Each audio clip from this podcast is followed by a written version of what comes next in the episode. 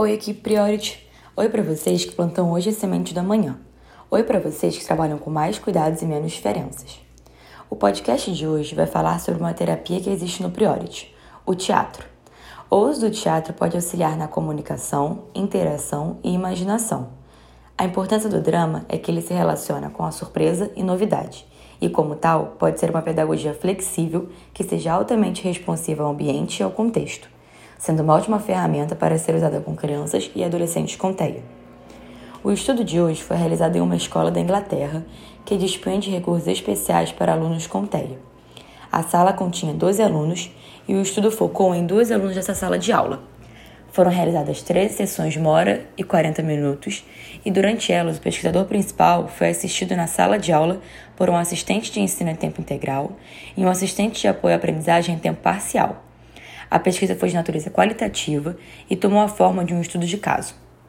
Anotações breves foram feitas à medida que cada sessão avançava.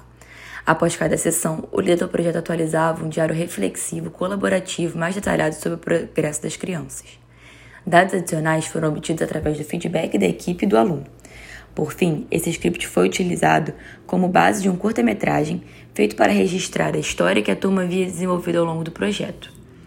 Foi observado que o drama pode fornecer um contexto no qual as habilidades podem ser praticadas e aprendidas, aprimorando a compreensão e, como resultado, aumentando a confiança. Durante o curso do projeto, os alunos experimentaram trabalhar com uma variedade de técnicas e habilidades, incluindo quadros, improvisação e narrações.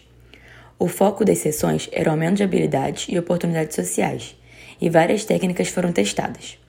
A primeira envolveu o uso de diálogos, onde foi dito ao grupo que um novo aluno se juntaria à turma.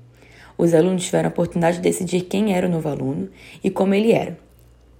Como resultado das tarefas e perguntas cuidadosamente estruturadas, foi criado um personagem fictício chamado Lauren. Ao longo das duas sessões seguintes, ficou claro que nenhuma das meninas, às quais o estudo focou, parecia ter nenhum problema em aceitar a ficção de Lauren como uma pessoa real. Devido às dificuldades de imaginação dos estudantes com TEA, Lauren foi construída por meios concretos e não abstratos, por exemplo, foi falado na classe que Laura não sabia o que vestir para se encaixar no novo grupo de colegas. Os alunos foram convidados a dar-lhe um item de roupa, seguindo a caminhada em direção a uma cadeira vazia. As anotações feitas registraram que Catherine, uma das alunas em que o estudo focou, falavam com mais convicção e atenção a detalhes do que a outros colegas de classe, oferecendo a Lauren um par de jeans que deveriam se encaixar bem. Na seção 2, documentaram que Catherine foi capaz de se envolver no drama especialmente bem quando apoiada por perguntas diretas e abertas, ou quando convidada a trabalhar sozinha na frente do grupo. Além disso, no segundo exercício, os alunos também tinham que pensar formas de fazer Lauren se sentir mais bem-vinda ao se sentarem com ela na hora do almoço. Quando o líder do projeto pediu para ver alguns exemplos, Catherine, com pouca hesitação, sentou-se ao lado da cadeira em que o cachecol e o chapéu de Lauren haviam sido colocados e come começou a mostrar e descrever o conteúdo de sua caixa de almoço para ela. As habilidades sociais e o uso da imaginação de Ana, a outra estudante em que o estudo focou, também estavam começando a se desenvolver. Em contraste com as valiosas contribuições verbais de Catherine, Ana parecia feliz em participar de atividades em grupo, mesmo que mais relutante em iniciar ideias. Embora ela tenha sido capaz de responder a Lauren e contribuir com a discussão, isso geralmente era limitado e frequentemente solicitado diretamente pelo líder do projeto, que sugeriu que o uso de uma abordagem mais física poderia dar a alguns alunos, incluindo Ana, a chance de expressar de maneira não verbal. Evidências particularmente úteis sobre o grau em que a capacidade de Catherine e Ana de se envolver com ideias abstratas e fazer fortes contribuições verbais foi aparente em uma sessão em que a classe foi apresentada a ideia de metáfora. Quando perguntada sobre qual objeto na sala de aula Lauren poderia ser, Ana respondeu: Se Lauren pudesse ser um objeto, ele deveria ser uma janela de vidro, para que ela pudesse ver exatamente quem estava falando sobre ela. O uso do drama como ferramenta de ensino é uma prática pouco utilizada. Isso pode ser devido à falta de habilidade e conhecimento do professor e a um mal entendido geral sobre como a arte pode ser aplicada devido à falta de pesquisa sobre seu potencial nesse campo.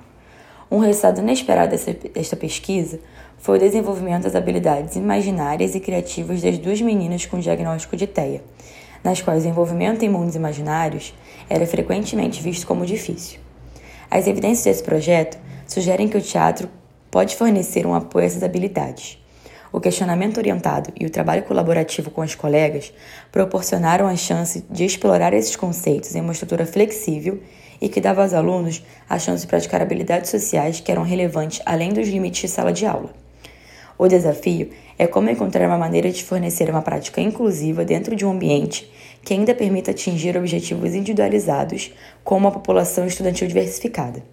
Nesse caso, o drama forneceu uma estrutura em que a classe desenvolveu uma história contínua para um personagem imaginário. Através do processo de interação e cocriação de um contexto dramático, foi estabelecido um espaço seguro que permitiu que as duas jovens praticassem habilidades sociais. A inclusão passou a fazer parte do trabalho na prática e também do objetivo do exercício. Esse mini podcast foi um pequeno resumo deste artigo para atualizar você. Se você quiser ler mais um pouquinho sobre essa publicação, você pode acessar nosso material complementar onde você encontrará o artigo na íntegra e um resumo em português. Além disso, lá você vai encontrar nossa dica da pesquisa da semana. Até a próxima!